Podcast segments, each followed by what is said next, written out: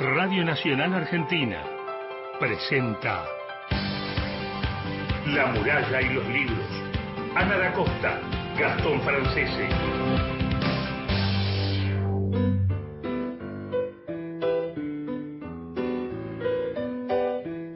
Hola, ¿qué tal? ¿Cómo les va? Muy, pero muy buenas noches. Comenzamos La muralla y los libros, el programa de la Biblioteca Nacional. 23, 3 minutos, 25 grados 9 décimas en la ciudad de Buenos Aires y estamos aquí en la ciudad de Buenos Aires para todo el país. Soy Gastón Francese, saben que Ana da Costa continúa con sus merecidas vacaciones, así que la próxima semana ya se reincorpora, la extrañamos, pero bueno, le deseamos que creo que se iba al Tigre ahora, así que va a andar con su, con su canoa Así que bueno, levantamos un beso muy grande. Estamos junto a Cristian Blanco en la producción general y en la puesta en el aire contamos con Ezequiel Sánchez. Gracias Ezequiel por estar con nosotros.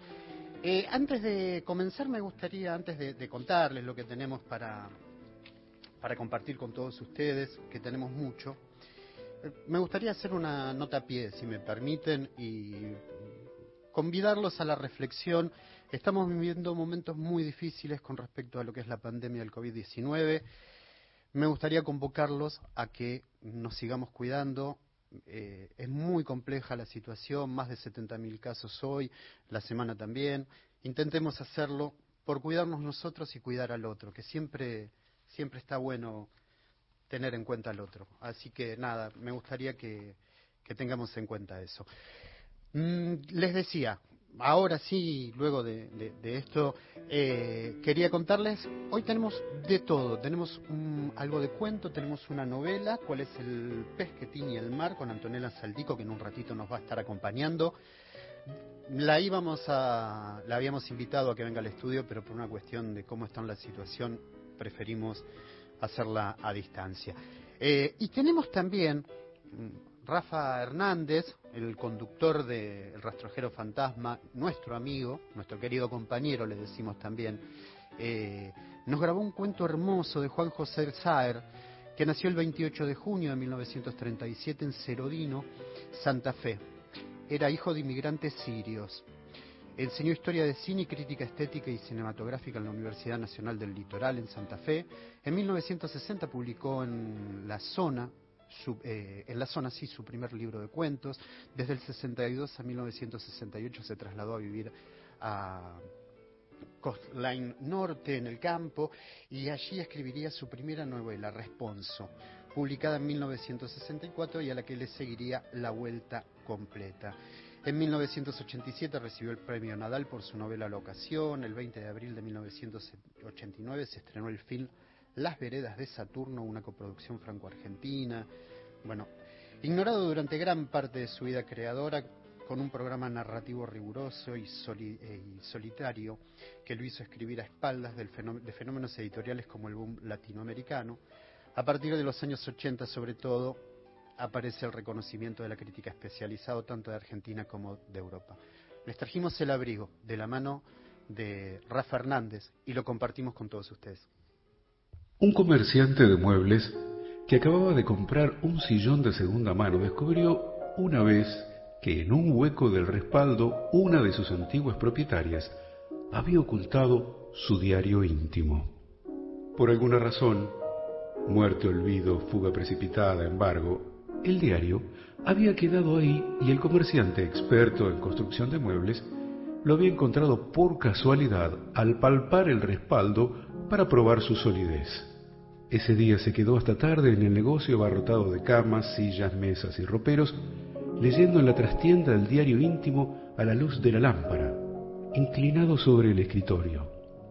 El diario revelaba día a día los problemas sentimentales de su autora y el mueblero, que era un hombre inteligente y discreto, comprendió enseguida que la mujer había vivido disimulando su verdadera personalidad y que por un azar inconcebible él la conocía mucho mejor que las personas que habían vivido junto a ella y que aparecían mencionadas en el diario.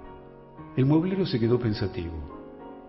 Durante un buen rato, la idea de que alguien pudiese tener en su casa, al abrigo del mundo, algo escondido, un diario o lo que fuese, le parecía extraña, casi imposible, hasta que unos minutos después, en el momento en que se levantaba y empezaba a poner en orden su escritorio antes de irse para su casa, se percató, no sin estopor, de que él mismo tenía, en alguna parte, cosas ocultas de las que el mundo ignoraba la existencia. En su casa, por ejemplo, en el altillo, en una caja de lata disimulada entre revistas viejas y trastos inútiles, el mueblero tenía guardado un rollo de billetes que iba engrosando de tanto en tanto y cuya existencia hasta su mujer y sus hijos desconocían. El mueblero no podía decir de modo preciso con qué objeto guardaba esos billetes, pero poco a poco lo fue ganando la desagradable certidumbre de que su vida entera se definía no por sus actividades cotidianas ejercidas a la luz del día, sino por ese rollo de billetes que se carcomía en el desván, y que de todos los actos, el fundamental era sin duda el de agregar de vez en cuando un billete al rollo carcomido. Mientras se encendía el leterero luminoso que llenaba de una luz violeta el aire negro por encima de la vereda, el mueblero fue asaltado por otro recuerdo. Buscando un sacapuntas en la pieza de su hijo mayor, había encontrado por casualidad una serie de fotografías pornográficas que su hijo guardaba en el cajón de la cómoda. El mueblero las había vuelto a dejar rápidamente en su lugar, menos por pudor que por el temor que su hijo pensase que tenía la costumbre de hurgar entre sus cosas. Durante la cena, el mueblero se puso a observar a su mujer. Por primera vez, después de treinta años, le venía a la cabeza la idea de que también ella debía guardar algo oculto, algo tan propio y tan profundamente hundido que, aunque ella misma lo quisiese, ni siquiera la tortura podría hacérselo confesar. El mueblero sintió una especie de vértigo. No era el miedo banal a ser traicionado o estafado lo que le hacía dar vueltas la cabeza como un vino que sube, sino la certidumbre de que justo cuando estaba en el umbral de la vejez, iba tal vez a verse obligado a modificar las nociones más elementales que constituían su vida o lo que él había llamado su vida, porque su vida, su verdadera vida, según su nueva intuición, transcurría en alguna parte, en lo negro, al abrigo de los acontecimientos y parecía más inalcanzable que el arrabal del universo. Ahí está el querido Rafa Hernández leyendo a Juan José Saer Gracias, Rafa, por, por esto. me faltó decirles las líneas de comunicación. Ustedes saben que nos encanta que participen. 11 65 84 08 70 es nuestra línea de WhatsApp. Como Cecilia, que desde Catamarca ya nos está saludando desde aquella hermosa provincia. Y la línea para oyentes 0810 222 0870. Recuerden que tienen tres, 30 eh, segundos para dejarnos su mensaje. Bueno, nos toca presentar una novela, hace, les voy a contar un poco cómo es un poco la, los entretelones. Antonella Saldico, que nació en Estados Unidos en 1986, es actriz, escritora, estudió artes dramáticas en la UNA y actualmente cursa, o creo que terminó en realidad, escritura creativa en la UNTREP obtuvo una beca en Berlín, que no la voy a pronunciar porque mi alemán es muy malo, y la beca nacional Sagay. En cine protagonizó El vecino alemán en 2016, La muerte no existe y el amor tampoco en 2019, y ahora nos va a contar también un par de proyectos más en los que está trabajando. Bueno, eh, Antonella escribió ¿Cuál es el pez que tiene el mar? hace un año que entre una cosa y otra tratamos de, de ponernos en contacto y hacer la entrevista. Bueno, tardó, nos costó, pero Anto, ¿cómo estás? Muy buenas noches, bienvenida a La Muralla y los Libros, ¿cómo andás? ¿Cómo estás, Gastón? Gracias por invitarme. Qué lindo que estés, eh, nada, una pena que estemos a la distancia, pero bueno, nada, la situación hace que, tengamos que redefinir. Nos hubiera encantado que estés acá con nosotros compartiendo con todos. Sí, a mí también, sí. Pero bueno, la próxima, la próxima será en vivo. ¿Cómo andás? ¿Cómo, cómo, ¿Cómo, ¿Cómo estuvo el Tigre? Contanos a todos, que estuviste ahí unos días. hermoso. Sí, me tomé unos días, estuve en el Arroyo Espera eh, y conocí también el Arroyo Rama Negra, que no lo conocía. Tengo una amiga que vive en, el, en un arroyo pequeño, en el Torito. Ah, eh, pero bueno, ahora estuve en esta otra parte del delta, muy hermoso. Qué lindo. Y había varias escritoras también que están sí, ahora. he visto que hay varios que están ahí. Sí, sí, sí, se armó como un polito literario. Eh, Antonella, eh, ¿cuál es el pez que tiene el mar? Es tu primer novela. Eh, Pues sabes que los pongo un poco en autos a nuestros oyentes. La novela va un poco de una chica eh, Clara que está haciendo una una, eh, ¿cómo se dice? una ah, residencia. Gracias, eh, de teatro, está estudiando teatro, está haciendo una residencia, Juan su novio, está trabajando en otra ciudad de Japón, está localizada en Japón. Eh, bueno, nada, y a partir de ese viaje mm, y durante esa residencia, van a empezar a suceder cosas. Y vos sabés que más allá de preguntarte, porque sé que vos viviste en Japón y todo eso, más, más, más que empezar por la parte autobiográfica, si es que llega a ver, que la verdad que me parece que está muy alejado porque es una ficción muy linda la que hiciste, me gustaría preguntarte primero, ¿cómo fue el trabajo con la lengua? Porque vos viviste en Estados Unidos, en Alemania, manejás distintos idiomas, lo escribiste en español, ¿cómo, fue? Porque también eh, los idiomas también aparecen en la novela. Contame un poco eso. Bueno, em, en realidad fue un poco una pelea por la lengua, porque justamente eh, a raíz de bueno estas mudanzas durante la, la infancia y después la temprana adolescencia, eh, tuve que volver de alguna manera al castellano o al menos a la lengua escrita. Eh, hay un libro muy hermoso de Silvia Molloy que se llama Vivir entre lenguas y creo que ejemplifica muy bien lo que es el caso de muchas eh, personas que estuvieron radicadas afuera. Eh, y yo me, me, veo muy, muy ahí, en ese libro, en esas eh, traducciones constantes que hace la mente, en de repente soñar em, en, en, otras lenguas y despertarte y no encontrar las palabras correctas. Eh. Justo esta semana en el Delta terminé La estirpe de Carla Maliandi, que es su segunda novela, eh, el personaje de su novela eh, tiene un accidente y pierde una parte de, la memoria eh, y le empieza a pasar algo similar, eh, que es como una especie de metamorfosis en realidad. Y yo siento que, que, bueno, que un poco lo que me pasó fue eso y que también poder escribir en lo que sería como una especie de lengua materna, pero en realidad también medio falsa lengua materna porque yo eh, empecé hablando en inglés, eh, pero en mi casa se hablaba en español, eh, así que ahí hay varios cables funcionando al mismo tiempo. Después te voy a compartir un texto muy hermoso de Derrida que es el monolingüismo del otro, donde lo que plantea es que siempre nuestra lengua es otra, e, es de otro, hasta incluso la lengua materna es de otro, siempre ingresamos a un lenguaje otro, pero esto se exacerba, por supuesto, mucho más con estas complejidades con las que vos estás contando. Mm. Sí, bueno, eh, escribir quizás cuál es el pez y elegir escribirlo en, en la voz de esta narradora, Clara, eh, que es argentina, eh, pero creo que me sirvió un poco ponerla en estos eh, escenarios extranjeros y, y, vinculándose también con personajes que no, no manejan el mismo idioma. Eh, y esa fue un poco la excusa, como eh, lo de Japón después, bueno, se articuló, pero también tenía dudas. Eh, sí, se podría decir que es una autoficción, pero no.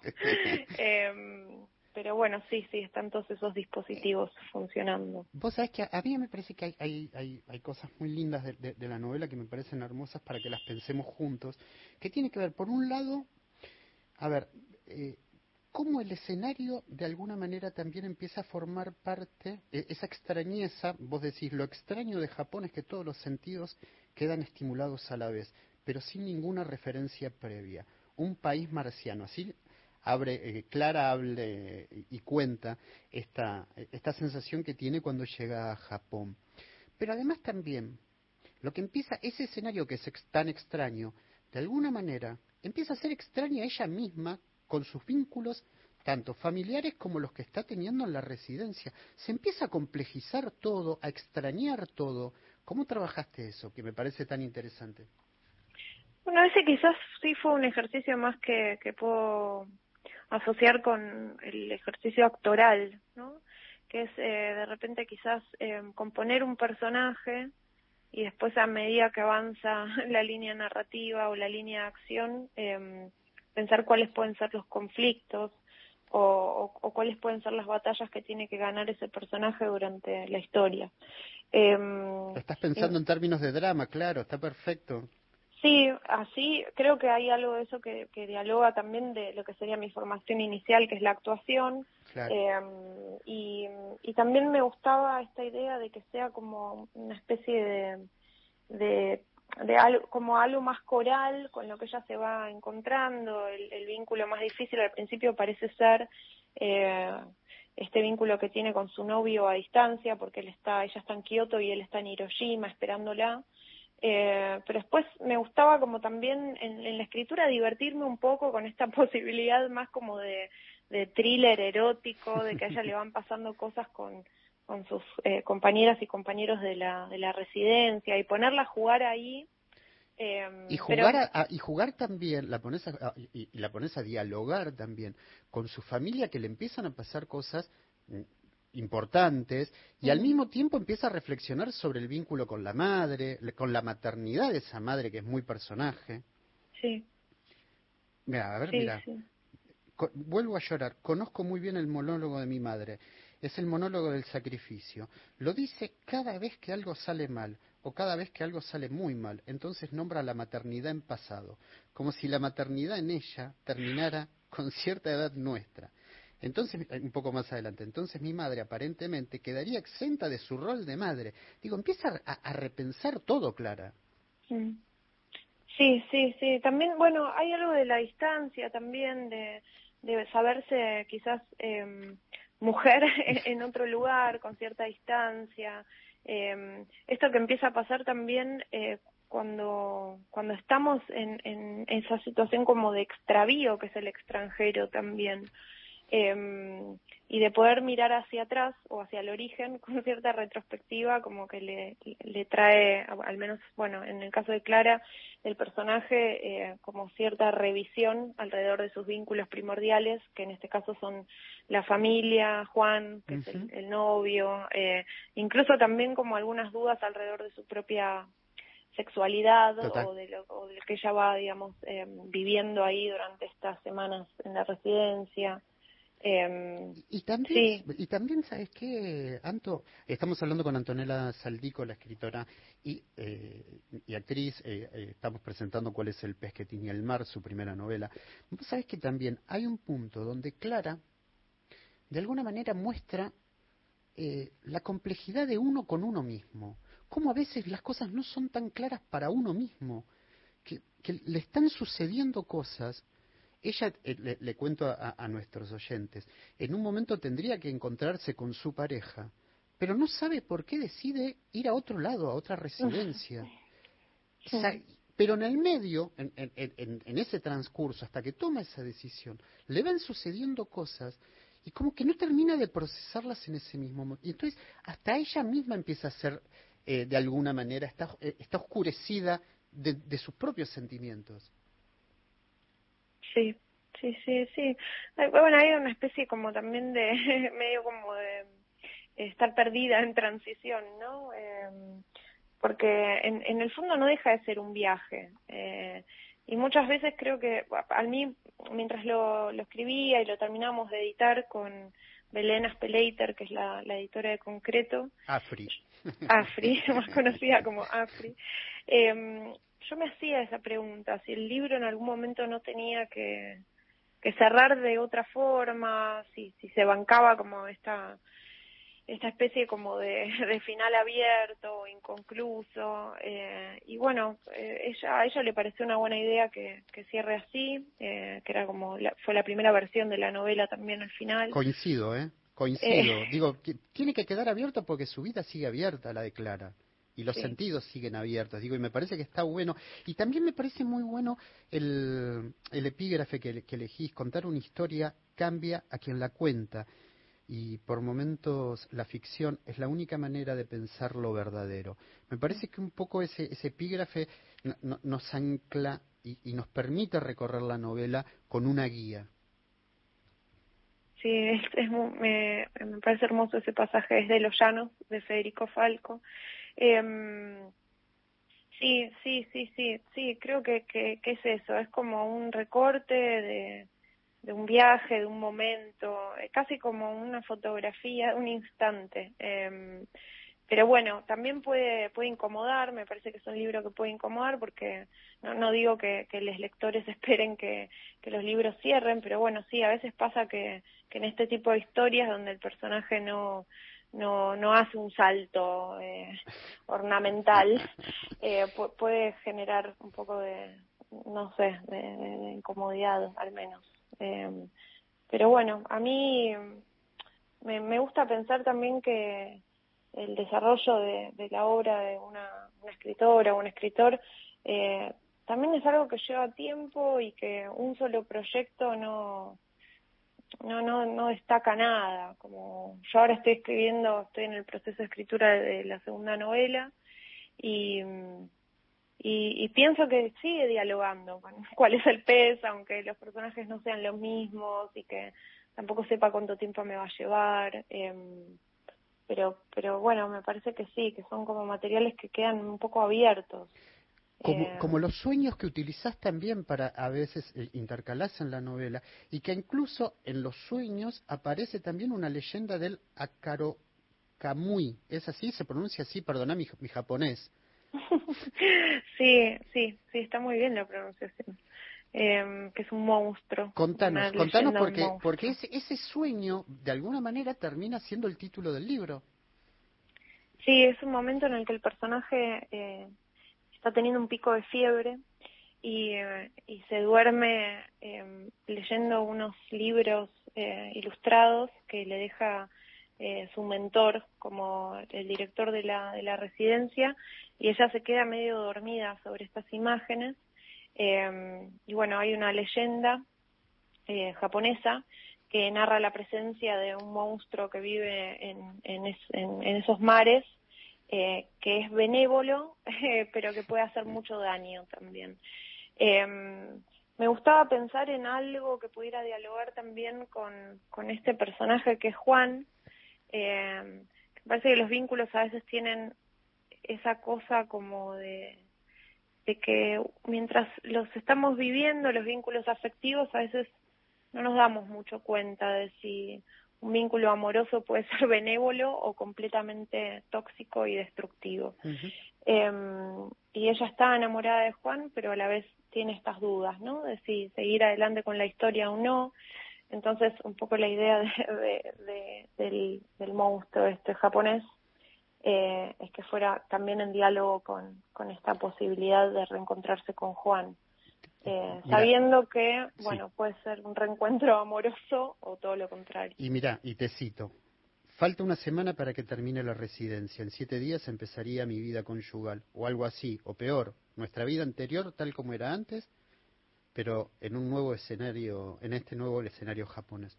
Yo pensaba que iba a disponer de un tiempo de sosiego, un tiempo eterno, y un poquito más eh, un poquito más abajo hace una comparación y dice es un objeto agrietado que el sol castigó y lleno de arrugas, bellísimo y horrible al mismo tiempo.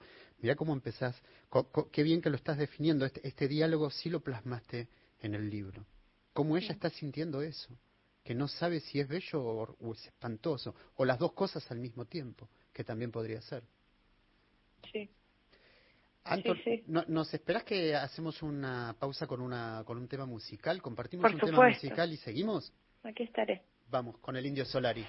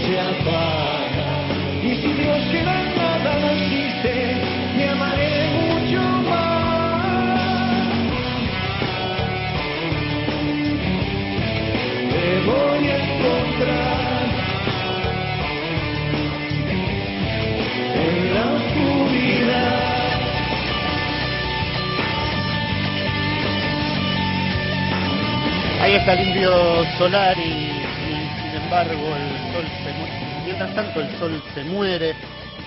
Lo estamos escuchando porque dialogaba bien con cuál es el pez que tiene el mar, la novela de Antonella Saldico, con la que ya estamos hablando, actriz, escritora.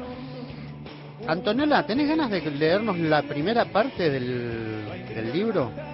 Sí, por supuesto, lo tengo acá a mano. Dale, nos eh, lees el principio, porque me parece que en el principio se abre un escenario que ya marca la novela. E, esa diferencia que va a encontrar, ese extrañamiento, es tan marcado que me gustaría que lo compartas con todos. bueno, llueve hace dos semanas. La ciudad se me presenta como un pueblo antaño. Las casas bajas podrían ser la extensión vertical de la tierra. Todo es marrón, verde y madera, medieval, a diferencia del paisaje de rascacielos metálicos en la capital. Intento salir a caminar al menos un par de horas por día, garúa constante. El viento y el cielo gris ya están empezando a hacer de lo suyo.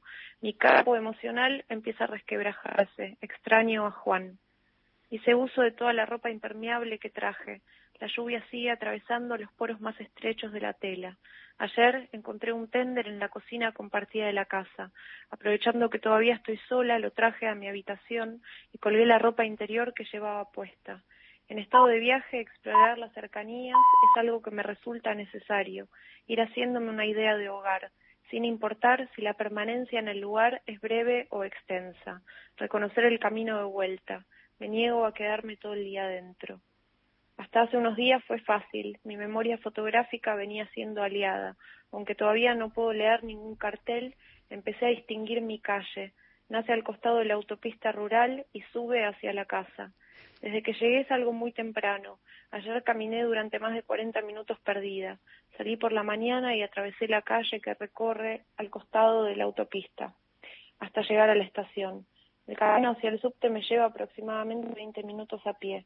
Bajo por la calle de la casa y en la esquina hay un edificio que parece un fuerte. Takashi, el dueño del Ryokan y director de la residencia, me contó que es un centro de la Alianza Francesa. Enfrente hay un descampado con una reja muy alta y algunos árboles de cerezo que empiezan a florecer. Durante todo el recorrido la calle huele a sopa, a caldo de pescado, a cualquier hora. La primavera está comenzando, pero todavía hace mucho frío. En este barrio residencial el vapor de la comida envuelve las casas y sus veredas. Qué lindo, qué lindo. Nada, la, verdad que se los recomiendo, es un libro hermoso eh, y, es muy fácil de leer. La verdad que es un, es un gusto, la verdad, leerlo. Anto, eh, queríamos hacerlo hace un montón, la, entrevista, pero bueno, lo, pudimos hacer ahora. Lo que te quería preguntar también tiene que ver con, eh, en varias notas que vos diste, hablando de cuál es el pez, destacaste muchísimo el trabajo que tuviste con los talleres, tanto con Federico Falco, que ya lo, nombramos, con Romina Paula. Contanos cómo fue todo ese trabajo de talleres, porque además de, la maestría en la UNTREF que estás haciendo ahora o que la terminaste, también tenés mucho trabajo y recorrido en talleres. ¿Cómo fue esa experiencia? Eh, bueno, inicialmente eh, partió desde el, trabajo de la actuación. Eh, yo me formé por fuera de lo que es la UNA eh, con Nora Mosenko. Ella siempre decía que no había que pedirle tanto a la actuación, que los actores y las actrices em, debían encontrar algo más, ¿no? Como una especie de segunda profesión o algo similar. Eh, y yo venía haciendo, o, medio preocupada por esta cuestión con la lengua, de, sentir que las palabras, no encontraba nunca las palabras justas, eh, o que tenía dudas, tenía muchas dudas alrededor del lenguaje, y, y después, bueno, empecé a hacer un seminario con Maricela Álvarez, y tuve una charla con ella al respecto de este tema, y ella me dijo que, que me recomendaba fuertemente el taller de Romina Paula y Cintia Dul, y así es que, bueno, me acerqué a ellas con esta duda precisa, que es que yo sentía que había perdido algo como de la, del ejercicio de la escritura en estas mudanzas. Y bueno, ellas fueron muy amorosas, me abrieron ese espacio y me tuvieron mucha paciencia también porque realmente, o sea, a veces eran hasta incluso dudas de palabras específicas, de no entender el significado, de necesitar una traducción y ellas se tomaron ese trabajo junto a mis compañeros y compañeras en ese momento. Y particularmente en ese seminario eh, fuimos una camada en la que que hicimos casi cinco años de corrido y nos tuvieron que echar porque no nos íbamos y, y nos dijeron, bueno, ya llegaron, digamos, llegamos a la cantidad de años que representaría una licenciatura, eh, por favor busquen por otro lado. Eh, y bueno, ahí quedamos medio huérfanos y huérfanas y empezamos a, a averiguar de otros talleres de escritura y y bueno, yo seguí después con Ceci Pavón un tiempo, eh, donde había talleristas que estaban más volcados y volcadas a la poesía, eh, que me encanta, pero bueno, es un ejercicio que me costó mucho más, la poesía me parece mucho más misteriosa, eh, y, y, bueno, después eh, seguí con el, con el seminario de Federico Falco, también hice una clínica con Idos y Abilio, bueno, varias experiencias, y así es que después llega la confirmación de, de la maestría en la UNTREF, que la dirige María Negroni. Y bueno, sí, ahora me, me, egresé el año pasado en agosto. Y trabajando en la novela entonces ahora. Trabajando, sí, esta nueva novela, que es la tesis de la maestría. Y nombraste a Romina Paula y, y, y el taller, pero también con Romina Paula va, va, a quedar entrelazado tu destino de alguna manera y que tiene que ver con... Eh, el amor, el, la muerte no existe y el amor tampoco, una película de 2019 que ahora nos vas a contar, pero además nos vas a contar lo que es ganarse el cóndor por actriz revelación. Mm, sí, esa noticia llegó hace muy poquito. Eh, también se hizo esperar porque las nominaciones estaban desde agosto del año pasado y bueno, ya se estaba terminando el año y yo pensé que se habían olvidado de nosotras y nosotros y, y bueno, resulta que no, que, que también lo ganó Susana Pampín, que fue mi compañera de elenco con quien voy a volver a trabajar ahora en un rodaje que arranca en febrero, hacemos de madre e hija. Ahora nos contás, sí, sí, ahora nos vas a contar, sí. para, para, para, no te me adelentes porque no me también me gusta, claro, porque también quería porque hay algo que también en la película estuve eh, mirando y eh, el director eh, Salem eh, decía sí, Fernando. que Fernando Salem decía que vos estuviste desde el inicio vos terminaste protagonizando pero eh, cuando empiezan a trabajar el, el libro de Romina Paula Agosto vos estás muy cerca de ellos contanos eso fue muy extraño porque, bueno, conociendo la Romina, de haber sido mi tallerista durante tantos años, eh, para mí fue muy extraño porque me acuerdo que en la primera lectura de agosto yo terminé ese libro, que es una de sus novelas, y dije, ¿cómo? O sea, me pareció que eso era algo absolutamente cinematográfico y no entendía cómo nadie eh, había tomado la posta a hacer el pasaje a guion y um, al tiempo, a los meses, eh, voy a un encuentro del PCI, del proyecto de cine independiente, y me presentan a Fernando, que era una persona completamente desconocida para mí, y él cuenta que tiene los derechos de agosto, que Romina se los acaba de ceder. Y bueno, me pareció muy particular, me, me interesó, digamos, eh, que, que Romina se los haya cedido a él, me parecía eh, que, al menos me generó curiosidad eh, y ahí es que nos ponemos a charlar con Fernando y él me dice que no, no castea, no castea actores ni actrices. Eh, así que bueno, ahí empezó el diálogo con él, él me dijo que cada tanto nos podíamos juntar a tomar un café y que él me podía ir contando sobre los avances eh, de la adaptación que estaba haciendo con Esteban Garelli del libro y que le parecía interesante que yo vaya leyendo también esas versiones entonces, al principio fue poco poco clara la situación. Yo no entendía si me estaban me iban a contratar como no sabía ni qué, qué rol otorgarle a esa fantasía, pero dije, bueno, capaz me contratan para leer los guiones. ¿Vos ya te veías, vos ya te veías en el papel protagónico? Sí, requete, sí, sí, no, no, yo ya, yo ya había visto la, la película, el corte final. Vos ya estabas eh, actuándolo, digamos. Yo ya la había actuado, había ganado el com. ¿no? Pero, pero bueno, Fernando tenía que hacer su tránsito. Y, y bueno, después hubo un momento que se pinchó todo un poco porque pasó verdaderamente mucho tiempo y como te digo, yo no sabía, viste bien qué rol estaba jugando. Eh, y bueno, hubo un encuentro que tenemos que hablar. que fue medio tenemos que hablar que somos eh, y Fernando yo ya me estaba bajando antes de que me convoque porque ya no aguantaba más estaba medio sufriendo ya habían pasado como dos años y no el, yo sabía que se estaba viendo con otras actrices, además, como que ah, un engaño, un engaño. eh, y bueno, sí, tuvimos esa charla incómoda y él me dijo, no, no, Anto, pero espera porque sos vos, sos Emilia. Ah, y, y bueno, tuvo al final un final feliz, que fue este, y, y bueno, después en el 2018 finalmente la, la filmamos eh, y pasó algo muy extraño, que es que Romina entró al proyecto eh, como uno de los personajes. Sí, sí, e, es la hermana, hace de, hermana mayor, creo. Sí, eh, eh bueno, y nuestros días felices, porque tenemos que hablar de nuestros días felices. Escuchamos el tráiler, así lo compartimos con todos. Capítulo 6. La conquista del éxito. Para superar el obstáculo es preciso volver al conflicto madre. ¿La compras para mañana? ¿Cuál es el obstáculo que impide mi llegada a la felicidad? ¿Llamo a tu hermana? No, todavía no. Mamá. ¿Qué? Feliz cumple.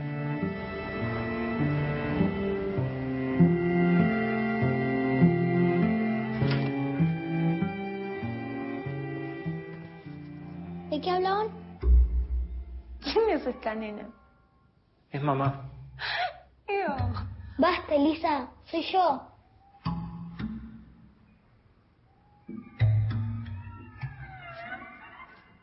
Mamá.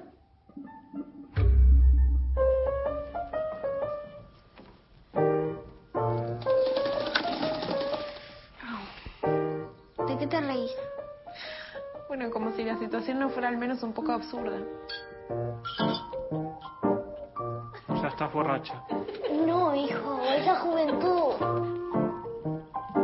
Siento que no me queda mucho tiempo. Te amo. Vos sos el más especial de todo este pueblo de mierda. Nunca te sientas menos.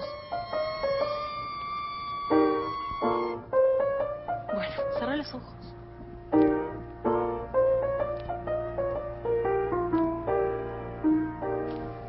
Ahí está, Anto, nuestros días felices. Contanos un poco que ya está estrenada. Sí, eh, Nuestros días más felices es la segunda película de Sol Barroso Pichón Rivier, que es una directora muy jovencita, eh, tiene 25 años eh, y ya filmó esta, bueno, esta es su segunda película. Eh, se filmó con el Fondo de Venecia, se estrenó en el Festival Internacional de Cine de Venecia en septiembre y ahora en noviembre tuvo su estreno en el Festival de Cine de Mar del Plata. Eh, y bueno, ahora seguimos esperando el, el estreno acá en salas, en Capital y en todo el país, pero bueno, está haciendo su recorrido en festivales, así que supongo que tardará un poquito. Me parece que cambió todo con, la pandemia, claro, y aparte a vos te pasó con agosto, y con eh, la muerte no existe, digamos, la, la pandemia los, fue muy complicado para ustedes. Sí, sí, sí, sí, sí, está llevando su tiempo, pero bueno, también las películas hacen este este recorrido por festivales antes antes de, tener su estreno en, en el país. Anto, eh, Anto antes de, de, despedirte, sé que en febrero vas a, vas a empezar a, a, grabar otra película, pero antes, ¿sabes qué? Me gustaría preguntarte, Leer el Tiempo, ¿nos contás qué es ese proyecto? Eh, Leer el Tiempo es un proyecto que arrancó en pandemia, eh, es una curaduría de, de, mm, de lecturas que hago, que primero empezó en, en Instagram, en estos vivos que se hicieron durante la pandemia, eh, donde empecé a convocar a autoras, en principio eran autoras eh, nacionales eh, que leían a través de vivos eh, sus textos inéditos, en, mayormente inéditos. Y ahora se está haciendo presencial, siempre y cuando digamos, la pandemia nos lo permita, en un bar que se llama Soria, que queda en Palermo, de hecho, ahora el domingo 30 eh, vamos a hacer la próxima. Y bueno, ahí hago la curaduría, invito a distintas autoras, ahora también autores, eh, a leer sus materiales. Antonella Saldico, muchísimas, muchísimas gracias por esta comunicación. No, eh, quiero que, no, que, nos invites algún día a leer el tiempo porque he visto algunos pedacitos en Instagram me parece una bellísimo ese ciclo, así que algún día me sumo a, Por favor. a, compartir con ustedes, porque la verdad que es muy lindo el trabajo que estás haciendo. Gracias por esta charla. Tengo un te, ah, tengo un teléfono, tengo una llamada telefónica para que escuchemos, a ver, antes de a despedirte, a ver. Buenas noches, soy Enrique de Rosario. Bueno, espero que este domingo pueda comunicarme. Eh, muy interesante el libro que escribió Antonella. Me gustó el, la primer parte que leyó. Bueno, me despido y será hasta el próximo domingo. Gracias, Enrique. Bueno, Anto, ahí está, listo. Ahí tenés un nuevo, un nuevo lector que se acerca a cuál es el pez que tiñe el mar. Te mando un fuerte, fuerte abrazo, un beso Gracias. gigante. Gracias por, por este tiempito. Ya nos vamos a reencontrar, vamos a estar, poder darnos un abrazo en, eh, en vivo. Sí, Así que te sí. mando un cariño muy grande y gracias por esta charla. Gracias por invitarme al programa. Un beso muy grande. Antonella Saldico, escritora, actriz, una amiga de la casa. La muralla y los libros, con Ana da Costa y Gastón Francese. El país que nos une. Diario de Radio Nacional. Claudio Orellano. Lunes a viernes, de 3 a 6. Nacional, la radio pública. 144, la línea gratuita de contención, información y asesoramiento para mujeres en situación de violencia en sus diferentes formas. 144, en todo el país, los 365 días del año. Quédate en Nacional. Ya viene El vagabundo de las estrellas. Chacho Marcetti. Continuamos en La muralla y los libros.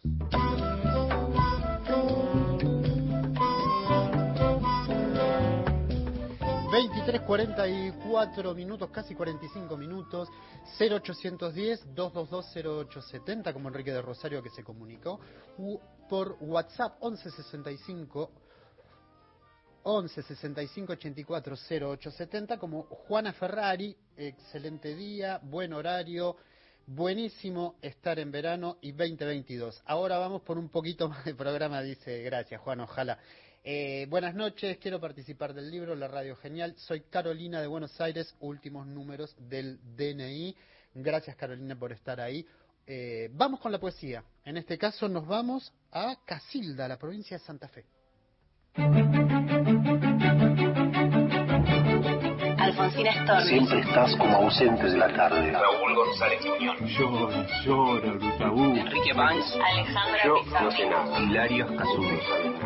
He soñado que tu dama Juana está crecida Horacio Castillo. Leopoldo Lugones. Vengan santos milagrosos. Vengan todos en mi Manuel Castilla. Paula Brecciaroli. Y poco a poco fue desenvolviéndose la hebra fatal. Alfonso Sola González. Francisco López Merino.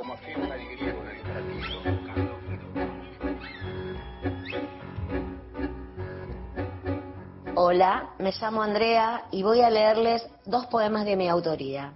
Uno titulado Calíope, que en el griego antiguo representa a la musa de la poesía épica y la elocuencia. Y el otro titulado Y así, inspirado en un amor de mi eterna juventud, divino, tesoro, como recitaba nuestro querido Luca Prodan.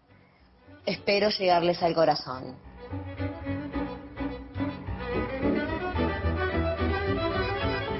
Calíope. Mi corazón está llovido, viaja en mis venas una sangre ardiente que enciende los recodos más escondidos de mi alma. Puedo, detrás de mi ventana, ver caer las hojas muertas del otoño y sentir el frío de la brisa acariciar el aire con sus lenguas. Bañada está mi habitación de un sol suave y romántico, sensible y conmovido está mi cuerpo, despiertos mis sentidos, dormidos los recuerdos. Y añorando estas mañanas desperté, abrí mis ojos, sentí el sabor inspirador del mate amargo, la ansiedad en mis manos, la necesidad de un cigarrillo entre mis dedos. Y anhelando estas mañanas desperté, puse la pava al fuego, tomé mi cuaderno, un avirome, prendí un saumerio, y escuchando esta música de timbales suaves, sentí mi alma entrar nuevamente en mi piel, invadir cada centímetro de mi cuerpo con este olor, esta melodía, este sol, llenar mis ojos de poesía, detener el tiempo en este día, y añorando estas mañanas desperté. Tal vez sobrevolé en mis sueños algún lejano recuerdo, o sentí la sed de estos momentos, o quizá son solo versos.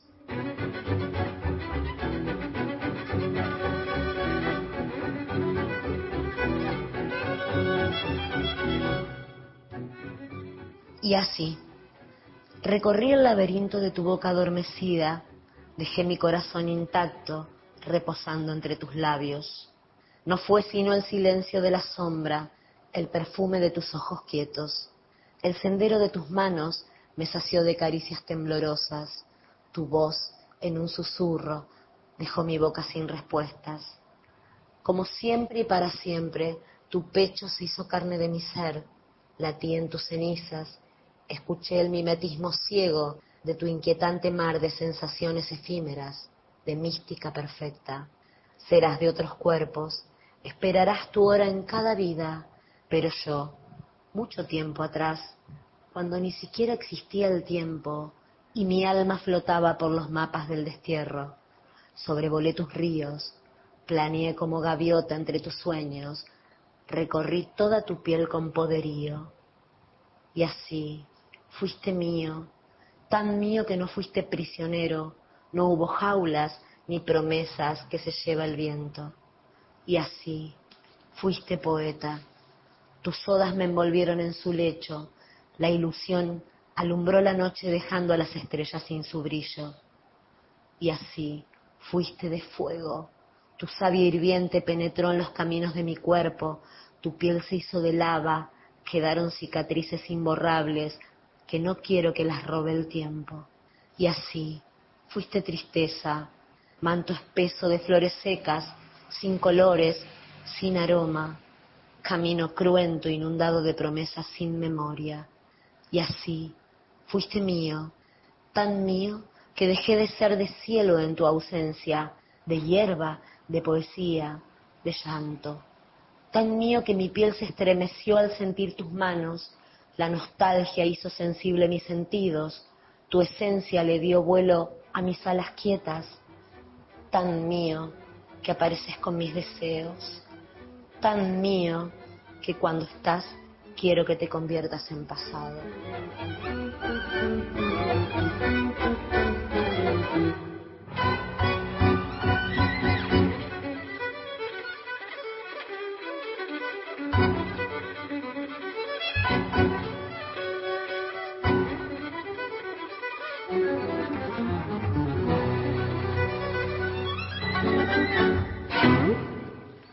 Ahí estamos escuchando a Andrea Pereira, entonces nacida en la ciudad de Casil, la provincia de Santa Fe. Tiene 52 años, desde muy chica transitó diferentes caminos artísticos. Volando todos los cielos fue su primer libro editado en el año 2004 y el segundo que todavía no lo editó, Pétalos de Hiel, que va a salir seguramente muy pronto. Gracias Andrea por sumar tus voces, Nada, e, es muy lindo e, encontrarse con poetas de todo el país. 11 65 84 08 70, nuestra línea de WhatsApp, el contestador 0810 222 0870. Vamos con sumo un poquito de música, ya venimos.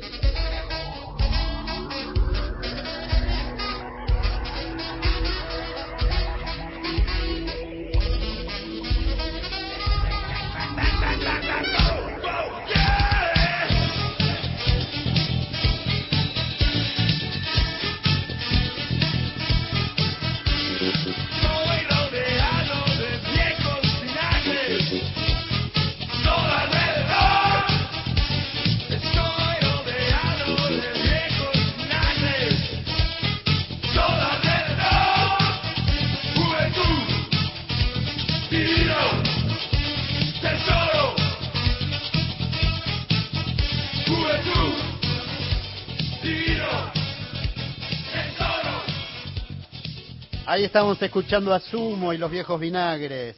Nos estamos yendo 23.54, pero antes les quería dar algunas noticias de la Biblioteca Nacional. Nueva muestra virtual en la Biblioteca Nacional, Emancipades, Estereotipos, Luchas y Conquistas. A partir de la muestra presencial inaugurada el 6 de junio de, de 2019, la Biblioteca Nacional invita a conocer la muestra virtual Emancipades, Estereotipos, Luchas y Conquistas, que se difunde a través de los materiales de su acervo. Parte de la historia de la lucha de las mujeres argentinas, recorriendo el camino de sus fatigas y conquistas y poniendo de manifiesto los estereotipos a los que se vieron sometidas. ¿eh? Así que pueden ver Emancipades, Estereotipos, Luchas y Conquistas versión digital, eh, entrando en la página web de la Biblioteca Nacional. Y ya que estamos hablando de la lucha de las mujeres, déjenme contarles que la semana que viene vamos a presentar las armas de María Belén eh, No, no saben el libro que les vamos a traer la semana que viene, por lo fuerte, por lo conmovedor, por lo que implica, por cómo se puede hablar de, poesía, de dolor y al mismo tiempo eh, hacer arte con tanto dolor. Eh, no, se lo pierdan en serio el domingo que viene, Belén Zabalo va a estar con nosotros, ya, ya la estuvimos confirmando, así que eh, Las Armas es el libro y también Lengua Montaraz, que con ese libro ganó el, premio, el primer premio de poesía de Alfonsina, Alfonsina Storni. Se publica Antoni Pellicer y su éxito gráfico, un proyecto editorial colectivo a comienzos del siglo XX. Ya se puede leer el libro de Patricia Andrea Docio, que fue seleccionado en el concurso de becas Boris, Boris Spivakov, organizado por la Biblioteca Nacional en el año 2018. Ese año la Biblioteca Nacional Mariano Moreno convocó a un concurso de becas Boris Spivakov orientadas a la investigación del campo de la edición de libros y publicaciones periódicas. En este marco fue seleccionado el trabajo de Patricia Andrea Docio, en el que la investigadora aborda en detalle el éxito gráfico, publicación dirigida por Anthony Pellicer y especializada en el campo de la gráfica de principios del siglo XX. ¿eh? Se lo puede ver, entran en la página de la biblioteca www.bn.gov.ar y a partir de ahí pueden buscarlo eh, y pueden leer ese libro. También vamos a hacer una entrevista con, seguramente con la ganadora, con Andrea Docio, próximamente. Eh, les decía, las armas de Belén Zavalo la próxima semana, ya la próxima semana se reincorpora Ana con nosotros. Bueno, nada, la verdad, muy contentos estamos, nos estamos yendo. Vamos a poner un poco de música para ir despidiéndonos y agradeciéndoles a ustedes estar ahí.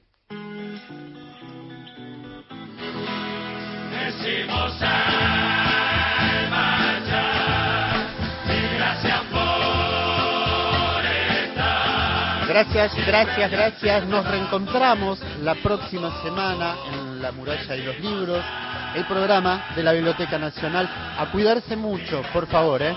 Buenas noches, hasta la próxima semana.